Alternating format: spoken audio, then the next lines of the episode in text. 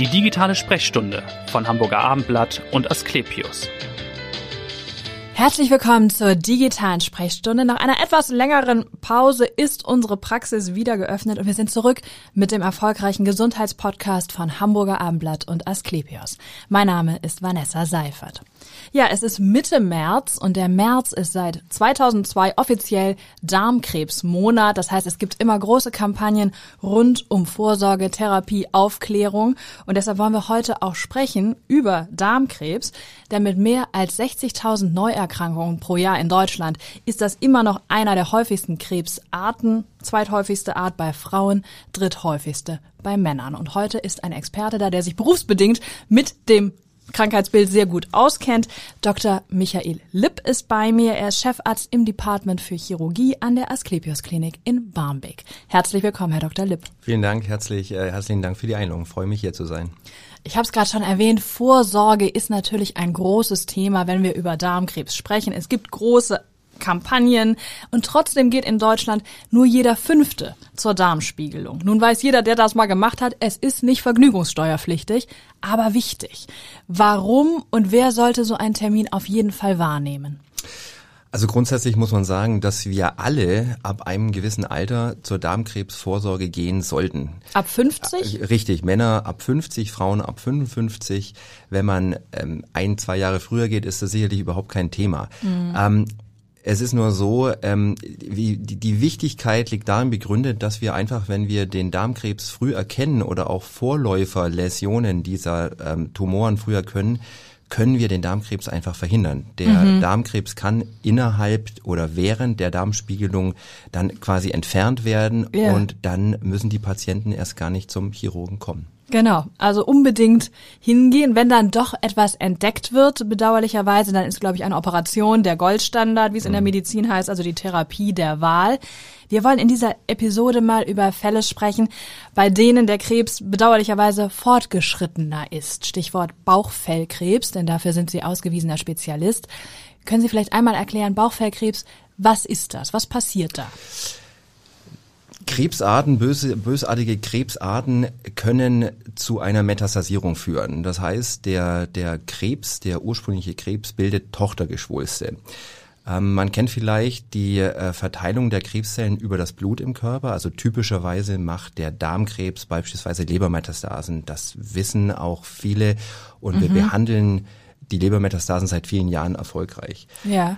Ähm, genauso können Metastasen in den Lymphknoten entstehen. Auch das ist, denke ich, bekannt. Und mhm. eine dritte Variante der Metastasierung ist letzten Endes die diffuse Ausbreitung der Krebszellen direkt in der Bauchhöhle. Ja. Man muss sich das so vorstellen, dass Tumoren, wenn sie eine gewisse Größe erreichen, wenn sie also im Falle des Darmkrebses die gesamte Darmwand überschreiten und sozusagen das Äußere des Darmes erreichen, ja. dass sich dann einzelne Zellen direkt vom Tumor loslösen mhm. und dann mit der Bauchfellflüssigkeit ähm, sich sozusagen in der äh, Bauchhöhle verteilen. Ja. Und dann sedimentieren oder sammeln sich diese Zellen an äh, Stellen ähm, besonders gerne ab, zum Beispiel ganz tief im kleinen Becken, wo die Schwerkraft auf diese Zellen wirkt. Dort mhm. äh, sammeln die sich dann und dort können sie dann Geschwulste bilden. Und das kann das kann äh, sehr dezent sein, das kann wenig sein, aber in ähm, manchen Fällen ist tatsächlich der ganze Bauchraum voll mit diesen mhm. kleinen ähm, Bauchfell. Geschwulsten oder wie man auch sagt, mit dieser Peritonealkarzinose. Wie oft kommt das vor? Wie viele Fälle gibt es da? In Deutschland oder bei das Ihnen? Das ändert sich immer so ein bisschen, aber Sie müssen sich vorstellen, also so ganz pauschal, wenn man 100 ähm, Patienten mit Darmkrebs hat, dann mhm. Äh, in, in etwa äh, 10 Prozent der Fälle führt das zu Metastasierungen und davon wieder ein bis zwei Prozent bekommen Bauchfellkrebs. Und gibt es da eine besondere Risikogruppe? Weiß man, wen das besonders treffen kann oder ist das schlicht großes Pech? Also es ist ähm, insofern ein höheres Risiko vorhanden, wenn der ursprüngliche Tumor groß ist, also lange Zeit unentdeckt bleibt. Es mhm. wäre eher selten, dass ein kleiner Darmkrebs eine ausgeprägte Bauchfellmetastasierung verursacht. Das mhm. heißt auch hier nochmal, wie wichtig das ist, möglichst frühzeitig eingreifen zu können. Was heißt dann groß in, in, in im Ausmaß? Naja, also äh, groß ähm, ist auch wieder relativ zu mhm. sehen. Es geht darum, dass der, der Darm sozusagen den, ähm, den kom die komplette Darmwand überwächst. Ja. Das kann er natürlich tun, wenn er Haselnuss groß, groß ist, ist, beispielsweise. Ja. Das mhm. könnte er aber auch tun, wenn der Kindskopf groß ist. Also die schiere komplette ja. Größe ist nicht entscheidend, sondern sozusagen ähm, das, äh, die Wachstumsrichtung sozusagen. Okay. Sobald der Anschluss an die Bauchhöhle mhm. kriegt, wird's problematisch. Verstehe. Und eine Frage, die sich sicher viele Zuhörer oder Leser dann auch stellen, ist natürlich, kann ich selbst spüren, dass da irgendwas nicht stimmt im, im Bauchraum. Ich weiß, also gibt es Bauchschmerzen oder ich habe gelesen, der Bauchumfang nimmt mm. womöglich zu, mm. aber da kann man natürlich sagen, in mm. Corona-Zeiten ist das bei ja. vielen der Fall. Ja. Woran merke ich das tatsächlich? Das ist tatsächlich ein großes Problem, weil im Regelfall verursacht ein Darmkrebs keine typischen Symptome. Mhm. Ähm, erst wenn der Darmkrebs weiter fortschreitet, können wir indirekt Indizien bekommen oder Hinweise darauf bekommen, dass dort irgendwas nicht stimmen kann. Also beispielsweise wäre das, wenn man Blutabgänge ähm, bei sich bemerkt während des Stuhlganges, sei ja. es als Blutauflagerung, also Frischblut, mhm. ähm, oder aber auch ein sehr, sehr ähm, dunkler Stuhl, sage ich mal. Mhm. Das wären Hinweise, dass irgendwas ähm, im, im Bereich des Darmes nicht, nicht stimmt. stimmt ja. Das andere wären mechanische Einschränkungen. Also wenn wir uns vorstellen, dass ein Tumor zum Beispiel zu einer Abknickung oder einer also Stenosierung oder Verstopfung des Darmes führt, dass man quasi eine Art Darmverschluss bekommt, dann mhm. werden natürlich Bauchschmerzen, Verdauungsprobleme, Stuhlunregelmäßigkeiten ja. auftreten. Mhm. Und die Bauchumfangsvermehrung das tritt tatsächlich erst häufig auf, wenn diese Peritonealkarzinose ausgeprägt ist, weil dann bildet sich Bauchwasser, sogenannte ja. Ascites, und dieses Bauchwasser füllt dann die Bauchhöhle auf und dann füllt sich der Bauch eben mit ähm, Bauchwasser an. Also also schon ja. sehr spät ja. dann. Das ist im Regelfall dann sehr spät, ja. Nun muss man sagen, war das ja eine Diagnose, die lange, lange als quasi nicht behandelbar mhm. galt und wenn dann nur mit sehr, sehr starken mhm. Nebenwirkungen, mhm. glaube ich. Im Prinzip muss man sagen, die Heilungschance war fast G0. Mhm. Das hat sich glücklicherweise jetzt verändert vor einigen Jahren durch das sogenannte HIPEC-Verfahren mhm. aus den USA, das Sie ja auch anwenden mhm. in Barmbek. Können Sie mal erklären, was genau sich dahinter verbirgt? Ja, also dahinter verbirgt sich folgende Idee. Ich hatte das ja schon gesagt, wir operieren ähm, im metastasierten Stadium seit vielen Jahren und Jahrzehnten erfolgreich Lebermetastasen. Mhm. Wir wissen, Patientinnen und Patienten haben einen Prognosevorteil, wenn wir technisch in der Lage sind, diese Metastasen zu entfernen. Und ähm, man hat die Metastasierung im Bereich des Bauchraumes ähm, lange Zeit als eine generalisierte, eine systemische Metastasierungsform ähm, angesehen und hat deswegen gesagt, dort kann man nicht mehr operieren, es mhm. kann da nur mit einer normalen Chemotherapie behandelt werden. Ja. Erst als dieser Gedanke aufkam, das Bauchfell auch als eine Art Organ zu betrachten oder, oder als Organ eben zu betrachten ja. und sich Chirurgen dann äh, die Frage gestellt haben, wenn ich also technisch in der, in der Lage wäre, eben wie in der Leber, diese, diese Tumoren zu entfernen, wenn ich das mhm. schaffe sozusagen, ähm, bringt das dem Patienten einen Vorteil. Und da konnte ja. man ähm, äh, Anfang der 90er Jahre des letzten Jahrhunderts zeigen, dass dem so ist. Mhm. Und dann hatten wir immer das Problem, dass natürlich klar war, Du kannst als Chirurg nur das wegoperieren, was du siehst. Es werden immer mikroskopisch kleine Tumorzellen ja. in diesem Bauch bleiben. Und da setzt diese sogenannte HIPEC an. Die HIPEC ist eine Spülung des Bauchraumes, eine lokale Spülung, die im Anschluss direkt an die Operation durchgeführt wird mit einer erwärmten, höher dosierten Chemotherapielösung, mhm. wenn Sie so wollen. Und diese HIPEC hat das Ziel, verbliebene mikroskopisch kleine, fürs menschliche Auge nicht sichtbare Tumorzellen effektiv zu bekämpfen. Ja. Aber das ist ganz wichtig, das zu verstehen. Die HIPEC, das ist so ein Schlagwort, was in den Köpfen rumgeistert. Das ist sozusagen das Add-on. Ähm, damit die HIPEC funktioniert, muss vorher die die Operation durchgeführt genau, werden. also es ist eine Kombination Richtig. aus Operation zu erster Schritt so ist es. und Chemotherapie, aber in besonderer Form genau. eben, in flüssiger Form im zweiten Schritt. Richtig, und das genau ist so das ist HIPEC-Verfahren. Genau so ist es. Mhm. Und für wen kommt das in Frage? Für welche Patienten?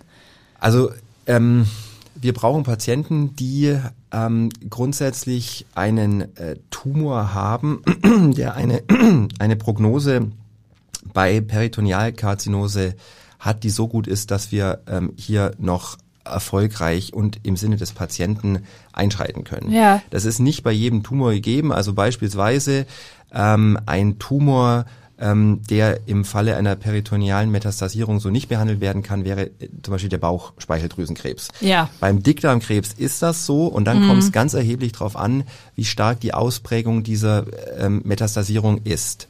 Ähm, es ist relativ einfach zu verstehen, dass wenn wir eine ganz geringe Ausprägung haben, ist die Operation wenig belastend. Das wird für den Patienten gut gehen. Ja. Und der Patient hat in diesen Fällen eben, da kann man tatsächlich über Heilung sprechen oder vorsichtig andenken. Ja. Und dann gibt's natürlich Fälle, da ist der Bauchraum voll. Das bedeutet dann für die Operation einen langstündigen Eingriff. Das bedeutet auch eine erhöhte, ähm, sag mal, eine erhöhte äh, Risikokonstellation. Und äh, da ist natürlich auch die Frage, ob man das schafft, alles zu entfernen, Ja, ja. Äh, nicht mehr klar zu beantworten. Also man braucht Patienten, die ein überschaubares Maß haben Mhm. an, an Metastasierung. Und man braucht Patienten, die physisch in der Lage sind, Genau. so einen langen Eingriff auch zu überstehen und das ähm, durchzuhalten. Jetzt sagen Sie schon, ein langer Eingriff. Wie lange dauert der im Schnitt? Ich weiß, das ist natürlich auch immer unterschiedlich, Ja. hängt ab vom Patienten, aber Ja, also im Schnitt müssen Sie rechnen zwischen sechs und acht Stunden. Also wenn Mhm. das ein durchschnittlich, eine durchschnittliche Operation ist, bei der im Anschluss die HIPEC durchgeführt sind, ist man sicherlich einen gesamten Arbeitstag. Ähm, das wäre das komplette. Programm, die Ja. Operation Ja. und anschließend Ja. die Chemotherapie. Und welche Risiken gibt es da? Wie riskant ist das auch für einen Patienten? Also es ist sicherlich ein riskanter Eingriff. Mhm. Die, ähm, die Hauptrisiken liegen ähm, in der Operation begründet. Die HIPEC selbst, man, man glaubte viele Jahre, dass die HIPEC ähm, beispielsweise schlecht für die gewünschte Wundheilung ist. Das mag auch so sein, neuere Studien zeigen aber, dass es eigentlich äh, gar nicht ähm, so große Probleme damit gibt. Also wir hatten lange Zeit beispielsweise Angst, wenn wir neue Darmverbindungen nähen, dass Ja. sozusagen im Anschluss die HIPEC, die natürlich nicht unterscheiden kann, ob sie jetzt auf eine Tumorzelle wirkt oder auf eine, ich sag mal, gute Körperzelle, die sich Gesundet, da ja. genau, die sich Gesunde teilen Zelle, soll. ja. Da hatten wir ähm, viele Jahre Angst, dass wir da ein erhöhtes Risiko an postoperativen Fisteln und Leckagen haben. Mhm. Das ist sicherlich auch erhöht, aber ist alles im Rahmen. Das äh, große Risiko kommt tatsächlich durch den, wie man sagt, multiviszeralen Eingriff. Also wenn man gezwungen ist, äh, an vielen Stellen im Körper zu Ja. operieren oder im Bauchraum, wenn man gezwungen ist, an verschiedenen Organen gleichzeitig zu operieren, ist sozusagen im Gesamtkontext das Risiko einfach erhöht. Da haben wir es eigentlich schon angesprochen, was für eine schwierige Mhm. Operation das ja auch ist für den Chirurgen, für den Operateur. Und ich habe gelesen, Sie haben in Regensburg einige Zeit hospitiert, Mhm. denn Regensburg hat die Klinik, die in Deutschland tatsächlich führend ist, was dieses HIPEC-Verfahren angeht, das ja aus den USA kommt, ursprünglich, glaube ich, von Sugar Baker oder Mhm. So was mal irgendwie genau, richtig, erfunden wurde. richtig. Was war für Sie das Hauptlearning? Wie, wie lange waren Sie da und was war für Sie als erfahrener Chirurg, der ja auch vorher sozusagen andere Dinge operiert hat, was war da für Sie besonders? Worauf muss man da achten? Also was mich an diesem Eingriff fasziniert, ist tatsächlich, dass man anders wie sonst ähm, gezwungen ist, auch schnell und zügig ähm, ein großes Operationsspektrum ähm, abzudecken. Ähm, wir haben eben nicht Stunden Zeit und können beliebig lange äh, im Bauchraum operieren. Also man muss ähm, in einer überschaubaren Zeit, und das sind ja manchmal eben mehrere Stunden, zum Ja. Ende kommen. Ja. Ähm, und da war immer die Frage, Mensch, wie kriegen die das hin, Ja. dass die das so gut und komplett und mit System sozusagen da alles rauskriegen? Ja. Und das konnte ich mir eben zwei Wochen war diese äh, dieses Hospitationsstipendium, was ich damals erhalten hatte Mhm. in, in Regensburg und konnte mir das da anschauen bei Professor Piso und Herrn Lebmann. Wann war das? In Ähm, welchem Jahr waren Sie da? Ich muss mal überlegen, das war jetzt vor etwa fünf Jahren muss Mhm. das gewesen sein. Und das war faszinierend zu sehen, wie man also, ähm, wenn man einen äh, Bauchraum öffnet, wo man am Anfang eigentlich gar nicht weiß, wo man anfangen soll, Ja. wie man sich dem systematisch nähern kann und am Ende des Tages, sage ich mal, ein ja, einen komplett ähm, von Metastasen befreiten Bauchraum Ja. zurücklässt. Das ist also, es ist ähm, chirurgisch technisch wahnsinnig anspruchsvoll. Wie macht man das Laien? Also wenn es für den Chirurgen schon schwierig ist, dann ist natürlich für den Laien fast unvorstellbar. Hat man eine To-Do-Liste, sagt, ich gehe von oben nach unten? äh, Es ist, es ist tatsächlich so, also man hat ähm, sogenannte, das hat der, der, der ähm, Paul Sugarbaker, den Sie schon ansprachen, Mhm. der hat sogenannte HIPEC Procedures definiert, also Ja. Teilschritte, wie man sozusagen. Also eine kleine Anleitung genau, hat er mitgegeben. Sozusagen, ne, Ja. wie man durch den äh, Bauchraum ähm, sich äh, durchoperiert. Mhm. Und man beginnt beispielsweise im, im Regelfall immer damit, das Bauchfell, ich sage jetzt mal, also das Bauchfell liegt ja in zwei Formen vor, das sogenannte parietale Bauchfell,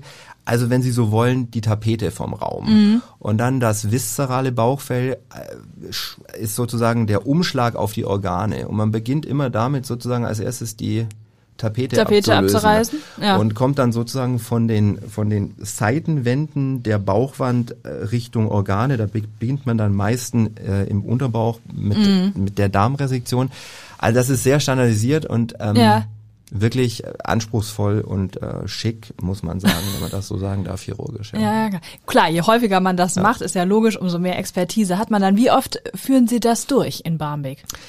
Wir führen das im Moment circa alle drei Wochen einmal durch. Mhm. Das liegt darin begründet, Sie haben das vielleicht schon rausgehört, wir haben viele, viele Anfragen, aber die Patientenselektion, die Patientenauswahl, wer letztlich wirklich von diesem Eingriff und dieser Hypack äh, profitiert, da muss man sehr streng sein. Das heißt, ich sag mal über den Daumen gepeilt, wenn wir mit zehn Patienten die Bauchfellkrebs haben, egal jetzt bedingt durch ähm, welchen Tumor auch immer, Ja. ähm, bleibt am Schluss vielleicht einer über, der sich für die Operation eignet. Also man hat, ähm, man spricht sehr viel, aber man, man hat am Schluss relativ wenig Patienten zur Hand, mit denen man diese, diese Schritte, diese Operation und diese Therapie wirklich gehen kann. Und kommen die aus dem ganzen Bundesgebiet oder ist das schon ein norddeutscher Fokus, wenn die Patienten zu Also Ihnen wir sind kommen? sicherlich, ja, also es ist sicherlich ein norddeutscher Fokus. Ich würde sagen, das ist so über die Metropolregion Hamburg hinaus. Ähm, es gibt viele sehr, sehr gut etablierte Zentren ähm, in Deutschland, äh, wie Charité, äh, in Regensburg eben. Also Ja, das ja. sind wir beileibe nicht die einzigen. Ja, mm. Aber hier Hamburg und norddeutscher Raum sind wir schon, ähm, ja, gut tätig und gut dabei, sag ich mal. Und wenn Sie so eine High-Pack im Kalender haben, wenn Sie sagen, alle drei Wochen, nun muss man als äh, Chirurg oder als Arzt grundsätzlich sollte man konzentriert sein. Aber ist das dann für Sie auch noch als Operateur ein besonderer Tag, weil es ein besonders diffiziles Verfahren ist? Oder sagt man jetzt, okay, jetzt habe ich so viel Expertise gesammelt in den vergangenen fünf Jahren, das ist für mich dann auch schon fast Routine? Also ich würde sagen, beides trifft zu. Also es ist auf alle Fälle ein besonderer Tag. Ähm, äh, du musst allein den Tagesablauf anders planen als sonst. Also das ist einfach so, weil ähm, du das normalerweise nicht in der Regelzeit fertig kriegst. Du musst gucken, ähm, wer mit dir operiert. Wie viele wer, Leute stehen da am Tisch, dann, wenn Sie das Naja, machen? wir sind meistens ähm, äh, zwei Chirurgen. Wenn wir ähm, gut besetzt sind, ist vielleicht noch ein Student dabei. Ja. Und dann hat man natürlich die instrumentierende Schwester, den Springer und das Anästhesie-Team. Und die wechseln dann natürlich den Tag über durch. In Schichten. In Schichten durch, während ähm, wir halt eben bleiben, was Ja. auch klar ist.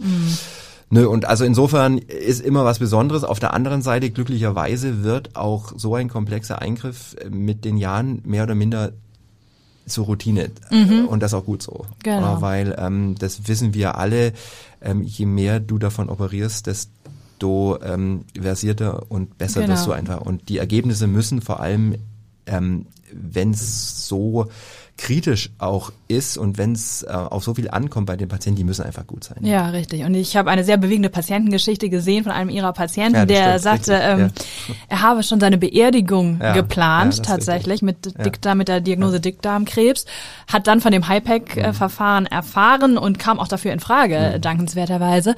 Und äh, es gilt jetzt im Prinzip als geheilt. Also das ist ja doch Ja. ein sehr hoffnungsmachendes äh, Ja. Beispiel. Also er hat, er hat noch so ein bisschen Zeit vor sich. Ne? Also wir müssen ja fünf Jahre erstmal Nachsorge Ja. gut überstehen. Aber er hat jetzt, ich glaube, die ersten beiden oder so ist er jetzt dann durch. Und ähm, es ist schon bemerkenswert, dass wir halt die Situation haben, dass ähm, diesem Mann in concreto an anderer Stelle gesagt wurde, wir können nichts mehr für sie tun. genau, er hatte sich ja damit fast schon. Also ja. wie er das auch sagte, er hat seine Beerdigung geplant, Ja. er war da völlig klar, dass das jetzt vorbei ist und Mhm. ähm, er ist im Moment tumorfrei und ähm, Sie haben es vielleicht im Video gesehen, der ist ja Sportler, Ja, der ja, der- Mhm. klettert, der macht alles und das finde ich, also das ist für mich persönlich auch der, der ähm, mit der größte Ansporn, das zu tun. Du kannst sicherlich nicht jeden retten und ich finde das Ja. ganz wichtig, dass man, ähm, wenn wir mit den Patienten sprechen, Mhm. äh, ganz ehrlich und offen auch über Limitationen spricht. Ja. weil die Patienten kommen natürlich mit einer gewissen Erwartungshaltung und Und großer mit, Hoffnung, das ist klar. Und diese Hoffnung, das können wir sicherlich in vielen Fällen auch nicht halten. Aber bei manchen geht's eben. Und das also manche können Anspruch. komplett geheilt werden, ja. das wäre natürlich das, das Ziel oder der Anspruch, aber klar, manchmal geht es vielleicht auch darum, einfach das Leben zu verlängern, ja. um ja. mehrere Monate. richtig, auch das ist sicherlich ein sehr ähm, guter Ansatz. Wir haben ja drüber gesprochen, ähm, diffuser Darmkrebs kann zu Problemen führen, kann zu, zu ähm, Engpässen führen, zu Darmverschluss führen. Ähm, wenn wir das chirurgisch behandeln können, würden wir das auch machen. Mhm. Wir würden in solchen Fällen aber keine Hypack dazugeben. Mhm. Also das ist, weil Sie müssen sich vorstellen, die Hypack hat eine, eine Eindringtiefe sozusagen von ein bis zwei Millimetern. Alles, was an Tumor bleibt, der größer als zwei Millimeter ist, wird von dieser Hypack nicht bekämpft. Okay, Und wenn ja. man also sozusagen palliativ operiert, das heißt nicht mit dem Ansatz, den Patienten zu heilen, mhm. sondern tatsächlich nur symptomorientiert, macht es keinen Sinn zu sagen, wir sind nicht in der Lage, den Tumor komplett zu entfernen und ähm, wenden trotzdem die HIPEC an. Das macht ja, keinen das, Sinn, weil auch die HIPEC kann das dann nicht komplett nein, genau. bereinigen. Und die HIPEC kann natürlich auch Nebenwirkungen haben. Ja? ja, und dann würde sich da, das würde ja, sich nicht die Waage halten. Ich verstehe. Aber Sie haben schon gesagt, wenn Sie natürlich so Patienten sehen, die Sie dann heilen konnten oder hoffentlich dann mhm. heilen konnten durch die HIPEC, ist das für Sie natürlich ein großes Erfolgserlebnis und für das Team. Mhm. Das führt vielleicht schon zu der Frage, warum sind Sie Arzt geworden und warum vielleicht auch Chirurg ausgerechnet mit dem mit dem Schwerpunkt auf Krebs? Ja, also ich ähm, ich bin Arzt geworden. Ich wollte gern einen Beruf damals haben, der sicherlich akademischen Anspruch hat, der aber unbedingt mit Patienten und Menschen zu tun hat. Mhm. Und ähm, da hat sich mir dieses Arztsein, das Medizinstudium förmlich aufgedrängt und ich mhm. habe das tatsächlich auch nie bereut. Und warum Chirurg? Ich habe ähm, im fünften Semester meine erste Formulatur, also mein erstes Praktikum ähm, gemacht und äh, bin da über verschiedene Umwege in Bad Neustadt an der Saale im Herz-OP gelandet und habe in dem Moment gewusst, das will ich machen mhm. und nichts anderes. Und ja. ähm, das war auch gut so, weil es hat sich auch über die Jahre nicht geändert. Ich, gut, ich hege, hege, eine große Faszination für die Chirurgie, mhm. weil man einfach so ähm, in so kurzer Zeit mh, mm, sieht, wie effektiv dein Handeln ist. Du ja. kriegst eine, eine, ein sofortiges Feedback. Wenn das gut ist, wird es dem Patienten auch schnell besser gehen. Ja. Und mhm. im Gegensatz dazu auch, oder äh, genauso andersrum, wenn es schlecht ist, wirst du auch sofort mitbekommen oder in sehr kurzem zeitlichen Abstand, dass das, was du getan hast, nicht gut war. Und man tut tatsächlich ja was, man das ist ja ein was. Handwerk. Richtig. Das ist ja auch so in, ist es, so im ist es, ja. Vergleich zu anderen Disziplinen auch nochmal Ja, man was. ist einfach ja. selbst, selbst aktiv daran beteiligt und, und ähm, wartet jetzt nicht auf ein Medikament, was mhm. wirkt, sondern mhm. man, man arbeitet selbst an dem Patienten.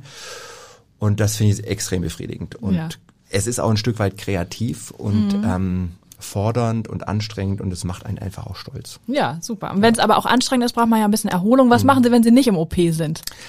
Ähm, ich bin tatsächlich großer Handwerker zu Hause. Ah, das passt ja zur hab, Chirurgie. Das passt sehr gut. ich habe, ich habe eine kleine Werkstatt, versuche alles selbst zu machen. Ich ähm, bin viel draußen im Garten. Das heißt, was basteln Sie da in Ihrer Werkstatt? Äh, um ehrlich zu sein, im Moment beschäftige ich mich mit Drechseln. Ich Aha. habe mir eine kleine Drechselbank gekauft und versuche gerade äh, Holzgriffe und andere Dinge herzustellen. Für Ihre Türen oder was? Oder äh, für also was ich geschafft habe, war zum Beispiel einen abgebrochenen Hammerstiel zu ersetzen und bin damit ganz zufrieden. Also da backe ich noch kleine Brötchen. Ja.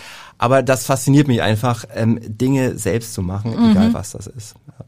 Eine letzte Frage noch, weil natürlich Corona unser aller Leben bestimmt, auch den Klinikalltag sicher. Hat sich da bei Ihnen was verändert auf Ihrer Station, in Ihrer Klinik in Barmbek jetzt, ak ganz aktuell? Ähm, ja, natürlich hat sich bei uns was verändert. Wir mussten ähm, unser äh, tägliches äh, Zusammenarbeiten und Leben neu umstrukturieren. Mhm. Also Frühbesprechungen, wie wir das kannten, waren nicht mehr möglich. Wir mussten alles online über ja. Skype-Meetings Team-Meetings äh, machen, mhm. das war sehr anstrengend, weil letzten Endes auch so der der der Kontakt zwischen den Kollegen war dann doch irgendwie. Es ist anders. Es ist anders, war mhm. eingeschränkter. Viele Gespräche, die man sonst so auf dem Flur mal macht, mit einer Tasse Kaffee vielleicht Klar. nebenbei, das fiel alles weg. Mhm. Ähm, was die äh, konkrete Arbeit angeht, ähm, sind wir, glaube ich, da mit dem blauen Auge äh, davongekommen. Wir mussten unser Operationsprogramm wenig einschränken. Wir haben tatsächlich sicher aufschiebbare Operationen, also beispielsweise unkomplizierte Leistenbrüche oder Gallenblasenentfernungen, mhm. tatsächlich auch auf unbestimmte Zeit ähm, verschoben, waren dann zwar mit den Patienten in Kontakt immer mal wieder, mhm.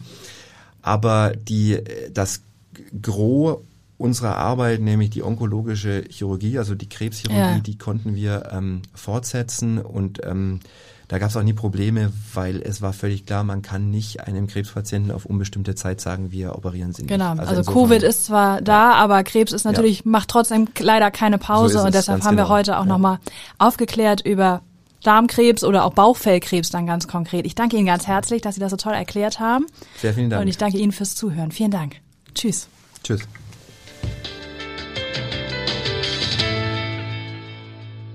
Weitere Podcasts vom Hamburger Abendblatt finden Sie auf abendblatt.de slash podcast.